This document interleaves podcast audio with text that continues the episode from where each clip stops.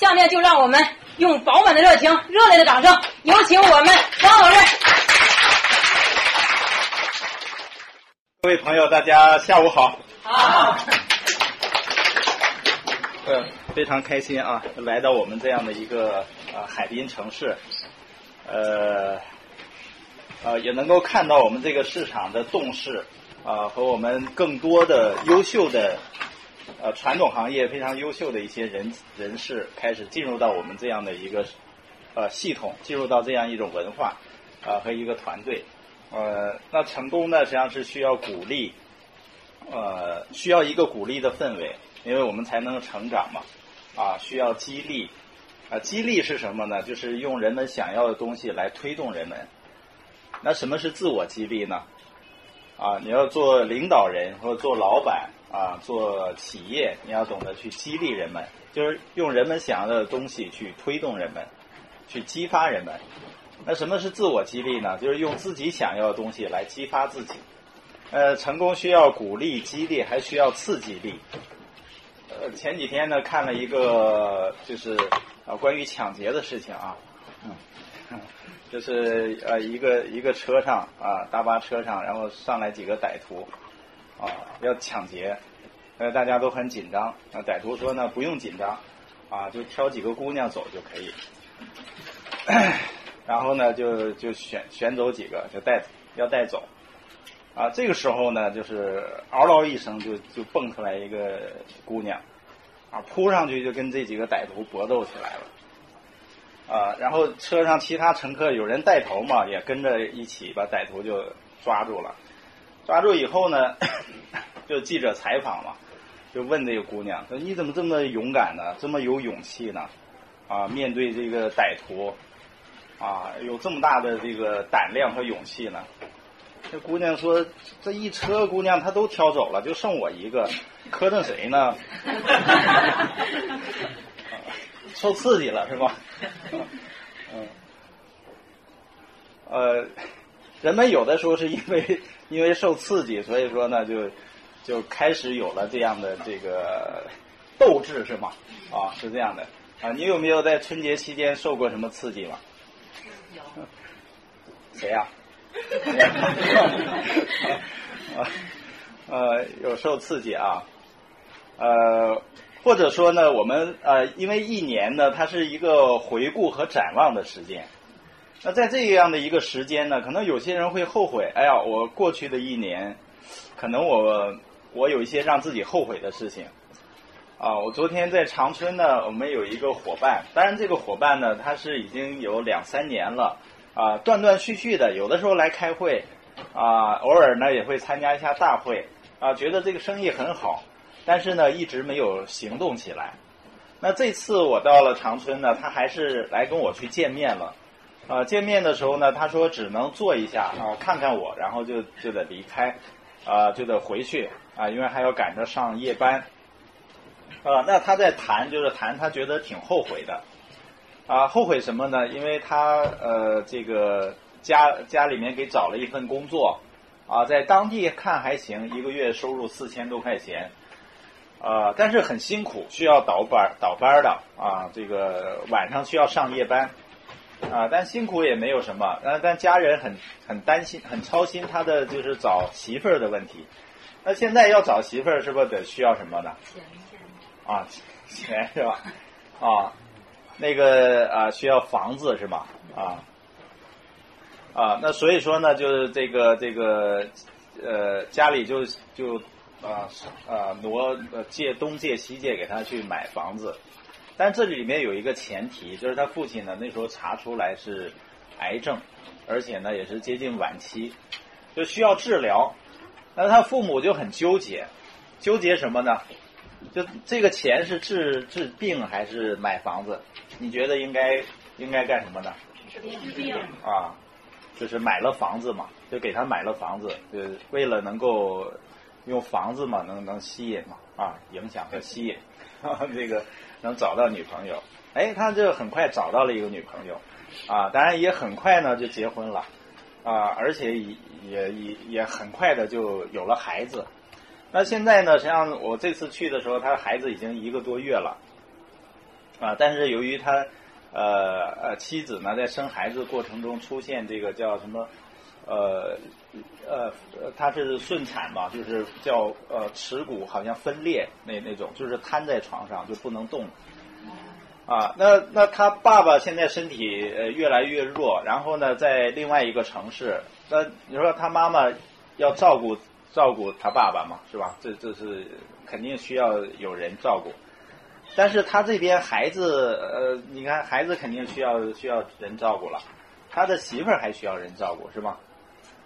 那他妈妈应该怎么办呢？应该照顾谁呀？啊，老头。啊，因为中国人嘛，中国的文化叫顾小不顾老嘛，是吧？我觉得好像是有这个概念嘛，要要这个呃要要向下去去去去供养嘛，啊，是是不是有有这个概念？是。那中国不是，这好像不是孔子他老人家传承的。然后呢，他妈妈就来啊照顾孩子，照顾他媳妇啊，但是每天都是有的时候在哭啊，就是惦记他的老伴儿嘛啊，他老伴儿那边没人照顾。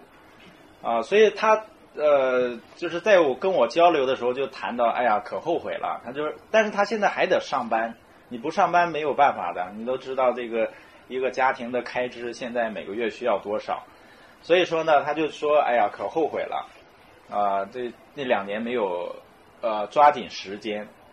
我会发现，可能人们都是这样的，啊，可能只有当真正的面对一个事事实的时候，人们才会。产生出一种动力，啊，所以我们说叫未雨绸缪嘛，啊，居安思危，我觉得这个是非常重要的。呃，当然我说啊，这个事情能让我们意识到，我们需要努力啊，给家人创造更好的生活或者更好的保障。啊，我说那就不要去再去后悔了，啊，因为过去已经过去了。啊，如果我再沉浸在这个后悔中，实际上。那等于我未来也都失去了，那怎么办呢？呃，从现在开始行动起来。所以我会发现呢，当我去跟很多人去聊天的时候，我会发现很多人都会有一些自己后悔的事情，啊，该做没有做的事情，啊，该呃，我不知道大家有没有啊，有没有自己想起来觉得后悔的一些事情，有吗？有，多了是吧？啊。呃，给三个小时能能讲完吗？血泪痛诉是吧？那我来的路上我在想，我想跟大家见面，实际上春节期间嘛，就是应该是谈一个很呃轻松的话题。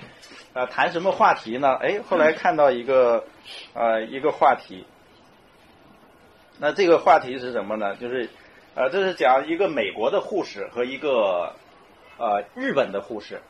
他们是临终关怀护士，啊，对，临终关怀护士。那么他们统计了一千位啊即将离开人世的这些人，他们最后悔的事情是什么？啊，中国有句古话叫什么？啊，就人要走了，说的话也也都是啊。说说真心话了是吧？因为一辈子都都没有太这个说心里话，问怎么样还行吧，是吧？说了一辈子，那到最后了，他啥也不怕了是吧？愿爱咋咋地了。所以说，呃呃呃，人说人人之将死，其言也善嘛，他会把自己心里话来说出来。那我觉得这个挺有意义的。我们作为一个交流和探讨，为什么说挺有意义的呢？就像我的这个伙伴长春这个伙伴，那他现在他觉得挺后悔的，但是他还有机会是吧？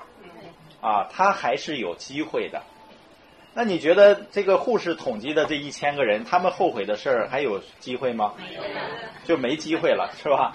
那我们是希望啊，我如果今天有一些我们后悔的事情，那我们。去总结起来，立刻去行动。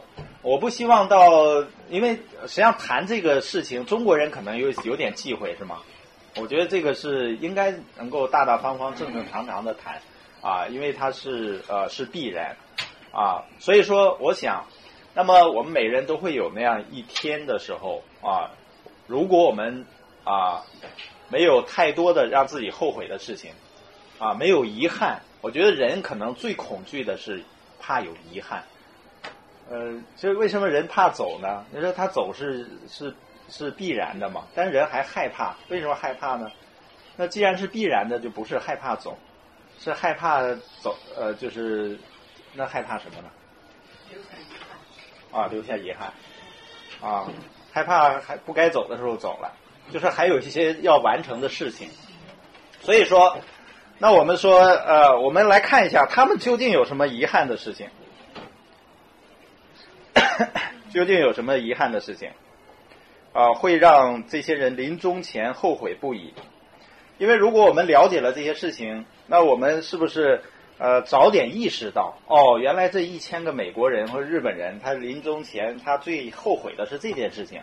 那我们现在就提早去做这些事情，那是不是以后就不后悔了呢？对，啊，看美国版啊啊，最最后悔的事情。美国人啊，最后悔的事情，希望当初我有勇气过自己真正想要的生活。哈 哈这就说明大多数人过的生活，回过头发现这不是自己真正想过的，是吧？所以为什么我们经常会跟很多朋友聊天的时候，我会问到人们啊？昨天跟一个朋友交流的时候，我还会问我说：我们比如已经年过四十了。啊，人生过半了，或者到中年了，我说是不是，呃，能够在安静的时候，去想一想啊？用哪儿想呢？用心想，用这里想，不是用这儿想，用心里想一想，我究竟想要的是什么？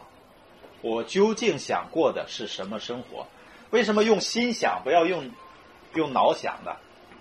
因为脑子里杂音太多了。而且我们都知道那句话叫什么“想事成”啊，啊，没有听说叫“脑想事成”的，就是你内心最深处的渴望，问问自己，安静的时候问问自己，没有限制的问自己，我究竟想过的是什么样的生活？哎，我会发现，当今天我看到这个在路上，我看到这个时候，我会发现，我们系统经常问的就是你究竟要什么？你究竟要的是什么？实际上这句话就是为了让很多人啊，到那一天的时候不要有遗憾嘛，是吧？就是啊，问自己我究竟要什么？因为很多人说希望当初我有勇气过自己真正想要的生活。那么人们究竟真正想要的是什么样的生活呢？就做自己喜欢的事情。和喜欢的人在一起，那怎样才能够完成这一点呢？啊，春节期间很多人千里迢迢回到家里面，啊，回到家里面呢，然后几天，然后又要回到各自的工作岗位，这叫正常是吧？这叫正常人的生活。啊，我我好像嗯偶偶尔晃了一下，看了一个报道，说一个母亲呢，呃，这个儿子回家呢，他不愿意让儿子走。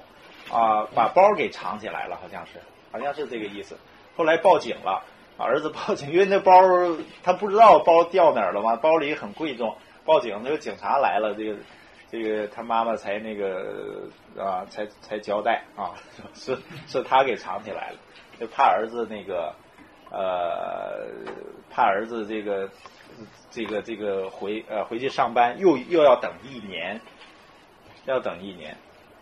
所以说，一个人究竟想过的是什么生活呢？究竟想要的是什么样的生活呢？这里面可能有物质层面的，也可能会有精神层面的，有可能是和家人陪伴，有可能是和孩子啊陪伴的孩子，啊，有可能是呃去很多地方去旅行。但不管是什么呢，我觉得我们自己要问到自己：我究竟想要的是什么？那我想，安利是什么呢？哦，安利很多人 呃并不是很容易看懂的一个生意机会，啊，觉得它是不是就是一个推销啊？甚至有些人不是很规范的运作的时候，啊，还会有一些人会因为不规范的做法去受伤，啊，那都不是关于生意本身的，它是关于人的呃价值观的啊啊呃一些不正确的操作啊，是不是那样的？不是的，安利是什么？我觉得安利就是实现你想要的生活的一个工具。我的工作带不给我真正想要的生活，因为我的工作是化肥厂啊工人啊化肥厂的工人看仪表的。但是我以前呢，我我是将近一千度的眼睛呃眼睛，我不戴眼镜。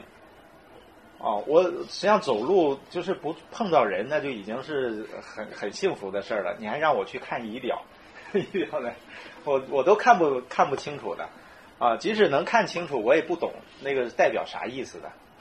我是比较糊涂的，我对这些，啊，就现在比如说你换个水龙头，家里换个灯泡，我都觉得是挺挺困难的事情啊啊！好在现在有保姆嘛，他可以换。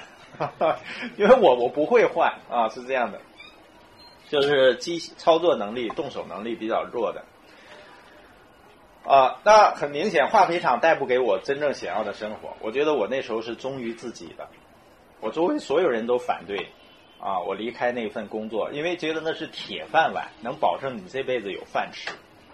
但是，一辈子有饭吃，好像并不是我真正想要的啊。这饭吃的也不是那么。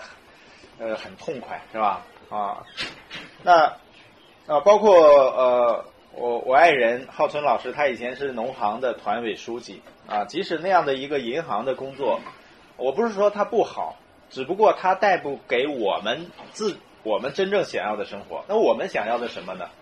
啊，我们想要自由。这个自由就是我们不希望我们的时间由别人来安排，让我们去哪里去做什么。我们希望由自己来掌控自己的生活，安排自己的时间。我们要去到哪里？我们要做什么？我们可以做自己喜欢做的事情。最重要的是，我们可以不去做那些我们不想做的事情。我觉得这这个是人生很爽的啊，很美妙的啊。那所以这是我们想要的自由。那安利是什么呢？我们会发现哦，原来安利是能够。实现我们想要的这种自由生活的一个工具，而自由的一个最基本的前提叫经济自由，是吗？最基本的一个前提叫经济自由。啊，我们啊，我想春节期间应该是是花钱比较多的时候吗？啊，应该是啊。呃，你们会有呃因为花钱的事情呃有过这个讨论吗？或者呃有点争吵，急眼有没有？没有是吧？啊，那那还不错。有没有急眼过？没有哈啊，那挺好。那我们所说的有的时候急眼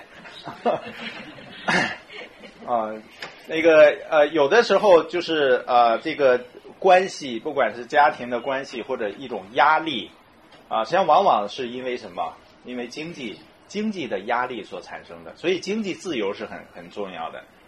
啊，情人节的时候，浩存老师问啊，我说我给你买什么礼物呢？啊，因为买礼物对于我来说还是挺有挑战的，挺头疼的事情。啊，他说他想想按摩椅嘛，他就想按摩椅。哦，我说那那行啊，我说多少钱？他说一万多块钱。我说那买吧。然后去看一看呢，我说觉得那三万多块钱的好像还是不错的。啊，就当时是这样，然后就就。当时决定就想买买另外一个嘛，那我这样表达的意思是什么呢？就是如果你经济上能够有一定程度的自由的时候，你会发现啊呃另一半的要求你不仅可以满足，而且能够让他感到惊喜，是吧？啊，如果像我以前的话，那他如果提出按摩椅，那我可能会说，呃，那个东西机械的那爪子按的能舒服吗？是吧？要不我等着我给你按按呗，是吧？还能增进感情嘛，是吧？啊，呃，所以你会发现有的时候真的是这样的，就是呃，我们去努力去创造经济上的自由啊，实际上呃，确确实实能为自己和家人啊，像我我妈妈也也也很喜欢旅游，可能我们。现在没有说拿出啊呃拿出一些时间去陪带他去旅游，但是我可以啊让我的姨姨啊什么他们可以去啊去陪着他啊一起去，这样呢这样的一种生活呢，实际上就是你可以去做一些啊，做一些事情来尽你的心，就是你自己想要的啊，不管你想要回报谁啊，不管你想要让啊家人生活的什么样子啊，你都可以去努力去做一些事情啊，这是要经济自由。那安利能够带来这一点，为什么安利能带来啊经济的和时间的自由呢？我想刚才东刚老师应该讲四个象限了，是吧？那四个象限是什么呢？就是我们在建立自己的人才组织。我们在安利为什么说是在做呃企业，在成为 B 象限叫企业拥有人？为什么说安利跟其他的生意有区别？可能其他的生意呢，我呃老板的关注点就在于产品上，我没有一个足够大的平台去吸引和留住人才。没有一个足够好的文化去提升人才，那么就靠自己了，是吗？那就得靠你自己了。没有一个非常好的激励机制，去激励人们自动自发的向前冲。有我不知道有传统生意老板，你有多少员工啊，在你的生意里面会比你还要用心的？这个并不多的是吧？所以累也就在这儿。因为你是最用心的那一个，你面对着最大的挑战，你要去想最多的办法，然后面对整个市场的竞争，啊，你要拖着、拽着和推着员工在向前跑，就是没有形成一套很完善的啊激励机制，啊，让员工发自内心的有意愿去做事情、有动力做事情，他觉得他是在做为实现自己的梦想而努力，在为自做自己生意的这种机制的话。所以说就会做的比较累。那另外一个呢，就是没有一个文化，就像耶格有一个培养人才的文化，那无法把普通的人培养成领导人。领导人是什么样的人呢？他是能使事情发生的人，积极主动的去做事情，而且有黄金心态。什么叫黄金心态呢？就是他啊态度积极。遇到挫折、遇到挑战的时候，仍然是呃斗志昂扬，啊，这是领导人，啊，他有一个很大的远景，有很强的驱动力，有很强的信念，有很强的交流能力。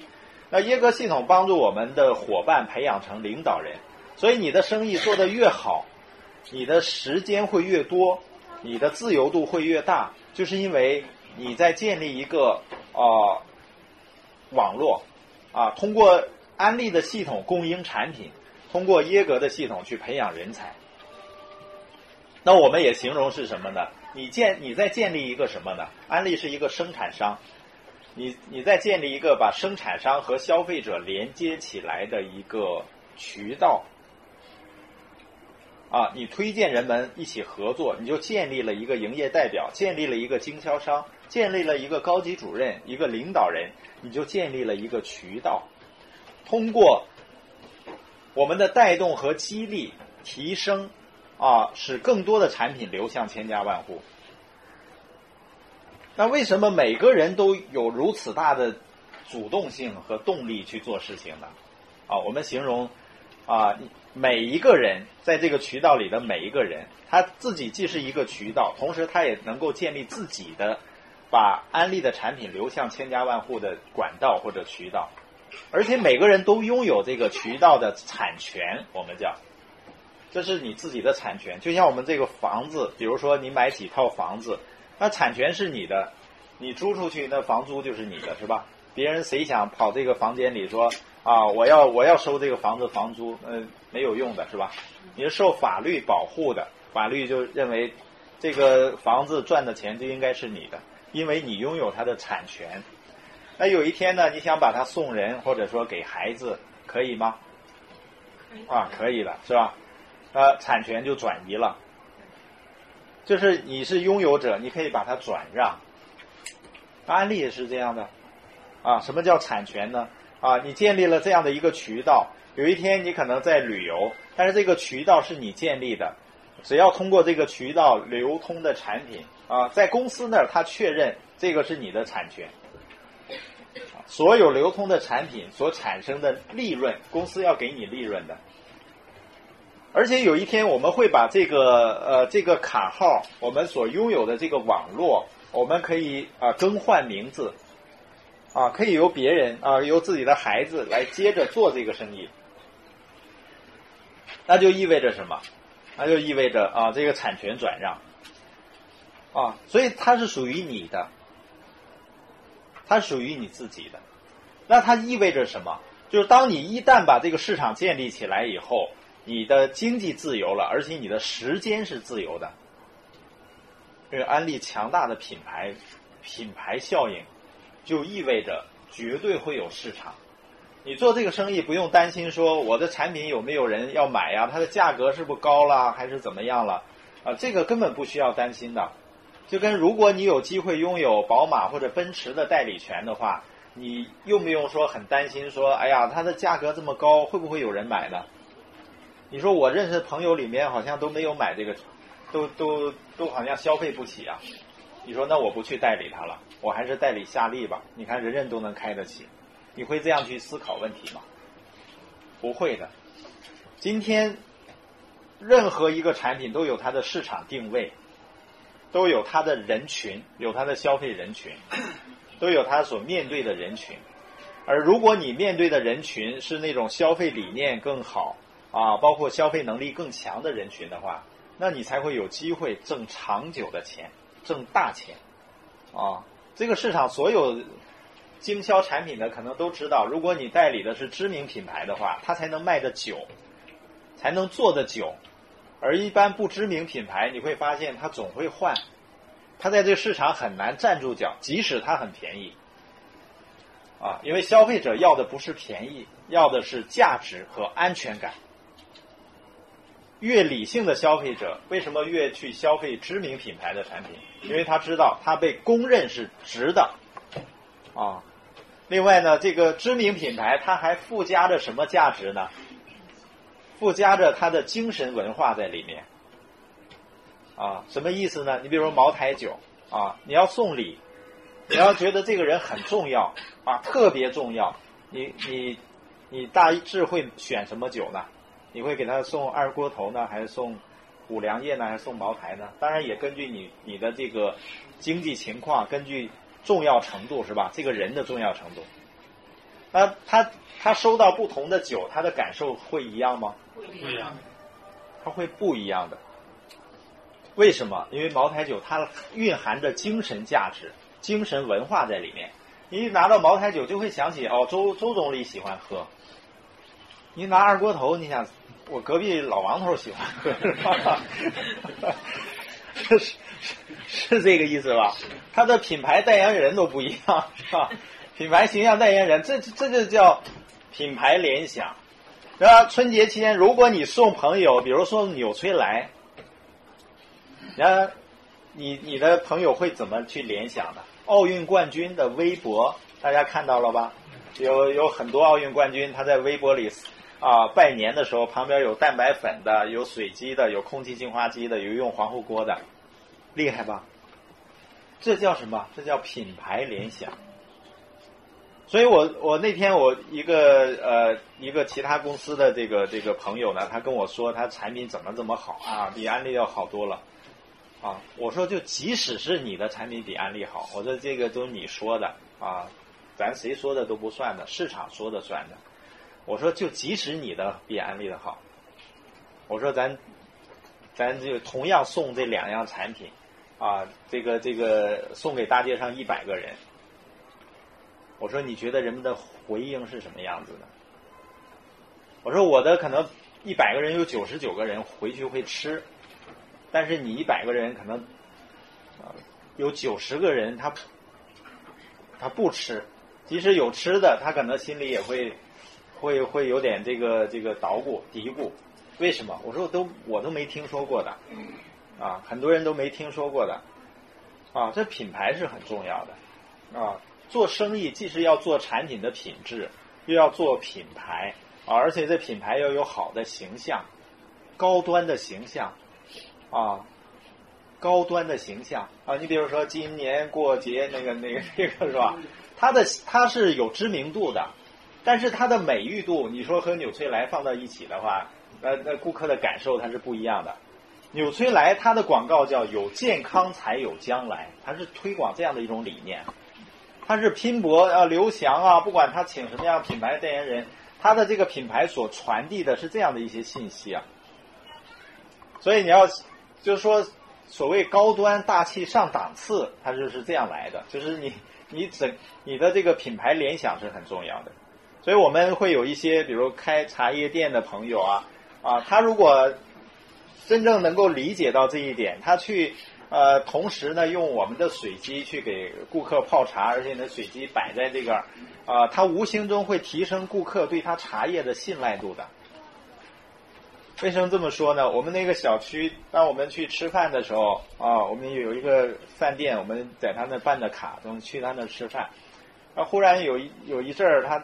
呃，服务员都穿着耐克，还是阿迪达斯啊？反正穿着这运动装啊，这个给给那个服务。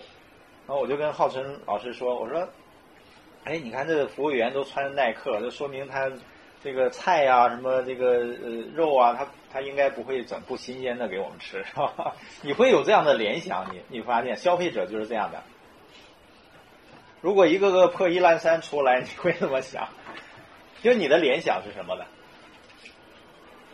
啊，所以说这个高端的东西，它是和高端东西在一起的。所以罗伯特清崎为什么说你代理的产品的品质反映你的人的品质，反映你的内心的？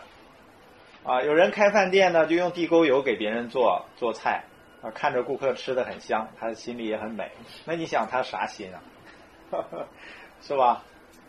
你看，这就是说现在很多的这个这个。呃，是为什么中国食品不安全呢？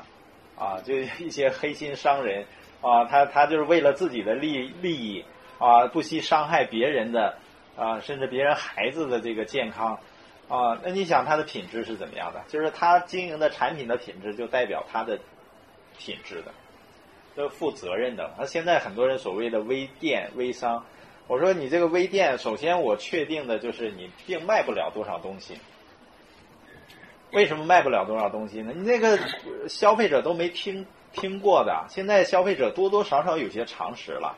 你那个面膜如果不好的话，它先别说它让我皮肤变得多好，它就甚至于有的是有致癌危险的，是这样的。现在也有这样的报道的。我说现在消费者可不是说啊，我看到你你怎么说我就去用的，他要看你的品牌的。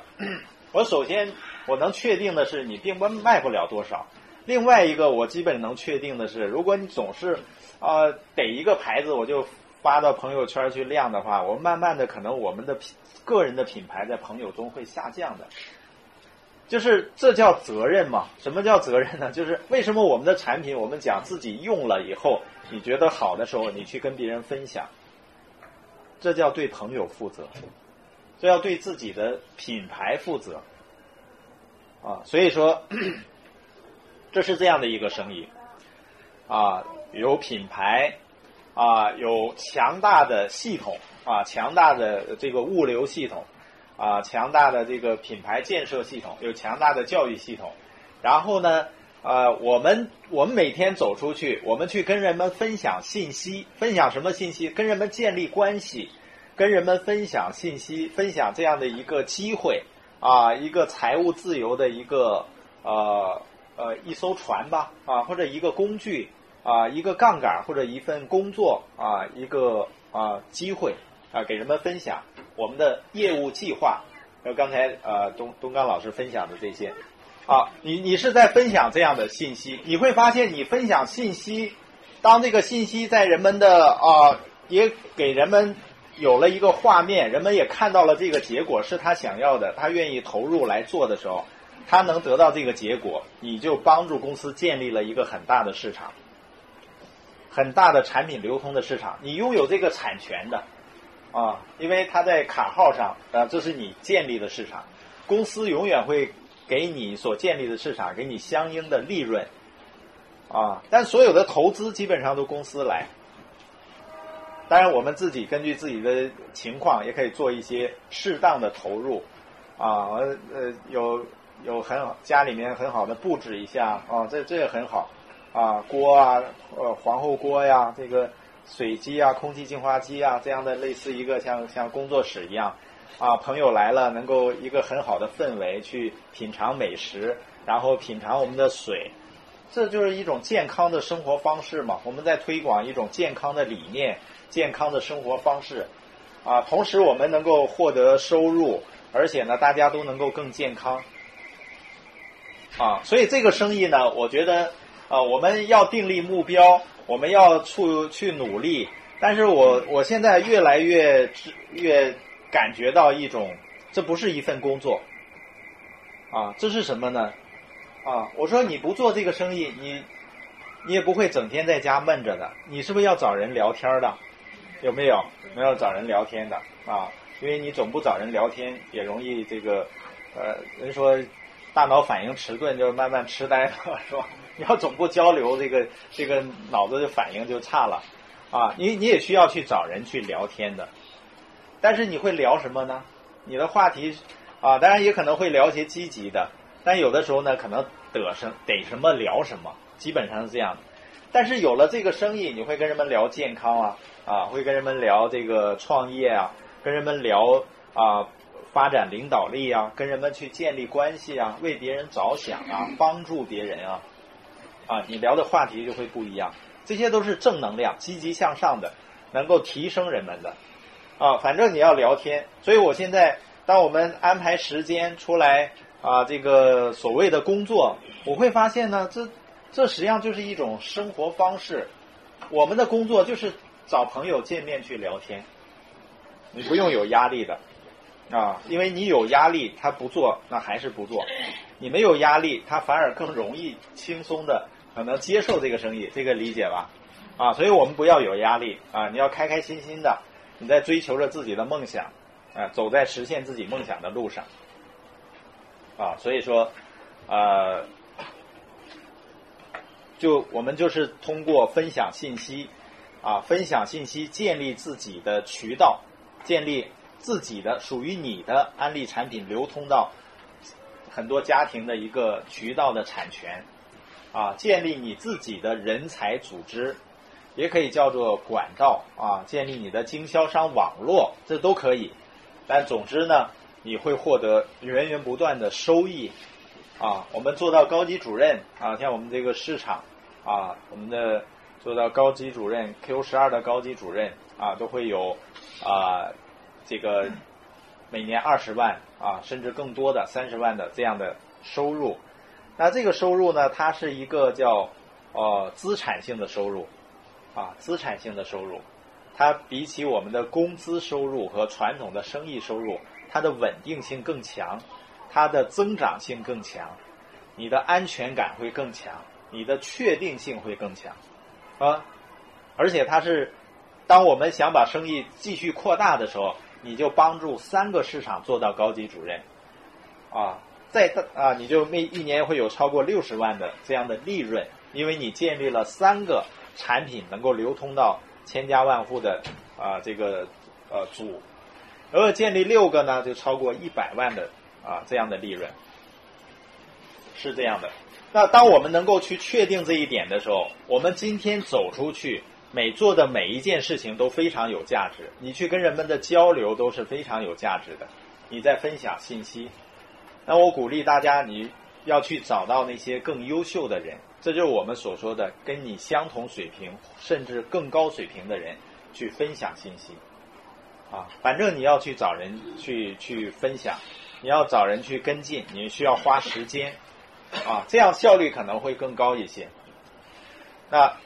这是我们所说的，当我们这个组织建立起来以后，你的呃这个产品不断的流通出去，然后你的收入越来越好，而且你的呃时间会越来越多。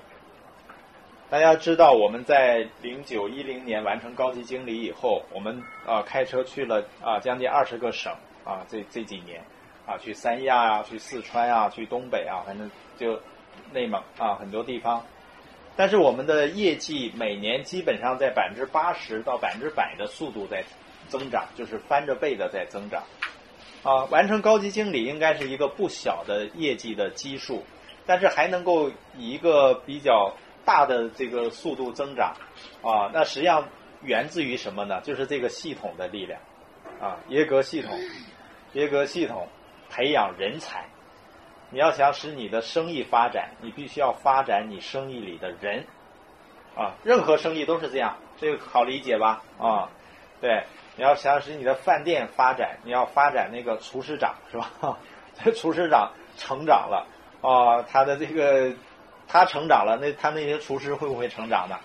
啊，不会，会哈会，厨师长啊，所以大家就整天钻研这个厨技啊，这个菜越来越好啊，那个大堂经理成长了，你说这服务员会不会成长呢？啊，会成长的，服务员哎呀关心顾客感受。昨天我我们在一个地方吃饺子。呃，快吃完的时候，那个伙伴说：“哎，服务员，来来碗饺子汤。”那那时候已经九点多了，晚上九点多了。然后服务员说：“我这没饺子汤，没饺子汤了。”哦，你要觉得我我就跟这个伙伴我说挺有意思的，呃，饺子店没饺子汤是吧？那那饺子怎么来的？啊，他可能因为已经晚了嘛，他就到了，可能是啊，我们大家也可以理解。哎，过一会儿，另一个服务员拿了两瓶饮料送给我们喝。哦，你说我我说这这服务员成长了，因为他老 是这个意思吧？啊，你说有你饭店有这样的服务员啊，那实际上他就是他会一下子就就啊这个让你心里他不不在于说这个这个饮料怎么样，他就在于哎你看多多懂事儿是吧？啊多多体多体贴呀是吧？多贴心啊是吧？啊这样。所以说叫成长，你要发展你的生意，必须要发展组织啊，发展组织呢，必须要发展人啊。那耶格系统帮我们发展人啊，所以我们的团队会发展啊。所以我觉得太庆幸了，我非常感激啊鲁岩老师，当年即使他也很恐惧去和别人交流这个生意的情况下，即使遇到很多拒绝的情况下，他仍然给我打了那个电话。啊，让我和这个系统和这个生意连接起来，啊，我们不是生活改变了，我们是整个的生命，啊，命运彻底的改变，真的是这样。亲爱的朋友，想获得更多的精彩信息吗？请关注微信公众号“炫色安利微商旗舰店”，回复“汪广辉”，我们将为有梦想的你提供广辉老师完整的精彩音频，记得哟。炫色安利微商旗舰店。